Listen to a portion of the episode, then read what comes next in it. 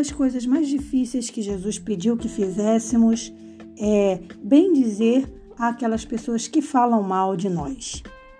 Em Lucas capítulo 6, 28, Jesus diz assim: Bendizei ao que vos maldizem e orai pelos que vos caluniam. A gente às vezes não ora nem pelas pessoas que não nos fazem mal, na é verdade, ou por falta de tempo, ou porque a gente não, não lembra mesmo. Imagina ter que orar e clamar a Deus pelas pessoas que nos fazem mal. No meu ponto de vista, essa é a parte ou uma das partes mais difíceis de ser cristão. Mas deve ser o nosso propósito.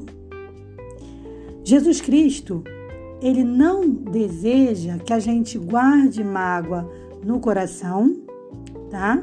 E também não quer que a gente seja maltratado por outra pessoa. Quando ele pede que nós oremos pelo nosso inimigo ou por aquele que fala mal da gente, ele não está dizendo que a gente vai ser tapete de ninguém. Isso, isso é mal interpretado. A gente, é, o que ele quer somente é que a gente não devolva o mal por mal. Ele quer que a gente supere, na verdade, o mal pelo bem. Fácil não é. Então ele diz que a gente deve sim orar por todos aqueles que nos fazem mal, por aqueles que nos caluniam. Mas isso não é em prol somente em prol do outro, isso é em prol de nós mesmos. Porque toda vez que a gente alimenta mágoa e tristeza no nosso coração, é o nosso corpo que adoece. Então, quando você ora pelo seu inimigo, na verdade você está se libertando. Então, é um benefício duplo. Você manda bênçãos e energias positivas para quem te quer mal, e quem sabe isso possa é, trazer frutos positivos para aquela pessoa, espiritualmente falando, possivelmente, mas você também traz positividade para a sua vida. E aí você fica livre de todo aquele mal que aquela pessoa te desejou, você fica livre, leve de toda aquela carga negativa. Porque às vezes o objetivo da pessoa fofoqueira é justamente causar em você o que? O mal-estar. Não caia nessa cilada. Bendiga a quem te maldiz e ore por quem calunia você. Que Deus te abençoe porque ele pede realmente uma coisa que não é fácil para nenhum de nós. É necessário algumas coisas. É necessário, por exemplo, determinação. Então você vai precisar ter isso como meta. Você vai precisar é, passar por cima do seu orgulho. Você vai precisar ter domínio próprio.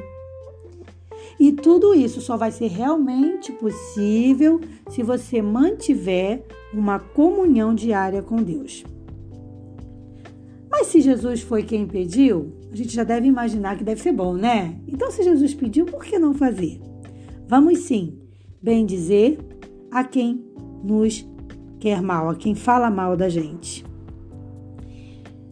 Que seu final de semana seja muito, muito abençoado e que você busque a presença do Senhor para tentar e com certeza conseguir ignorar, entre aspas, todas aquelas fofocas que falaram de você.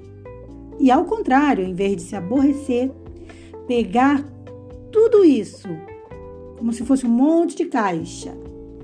E a cada oração você vai jogando essa caixa fora, vai desperdiçando ela, vai eliminando.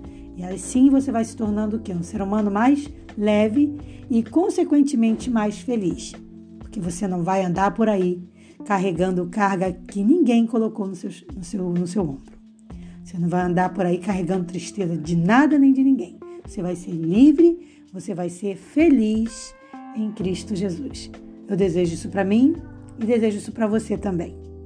Um forte abraço e até o nosso próximo encontro. Afinal, cinco minutos podem sim mudar uma vida.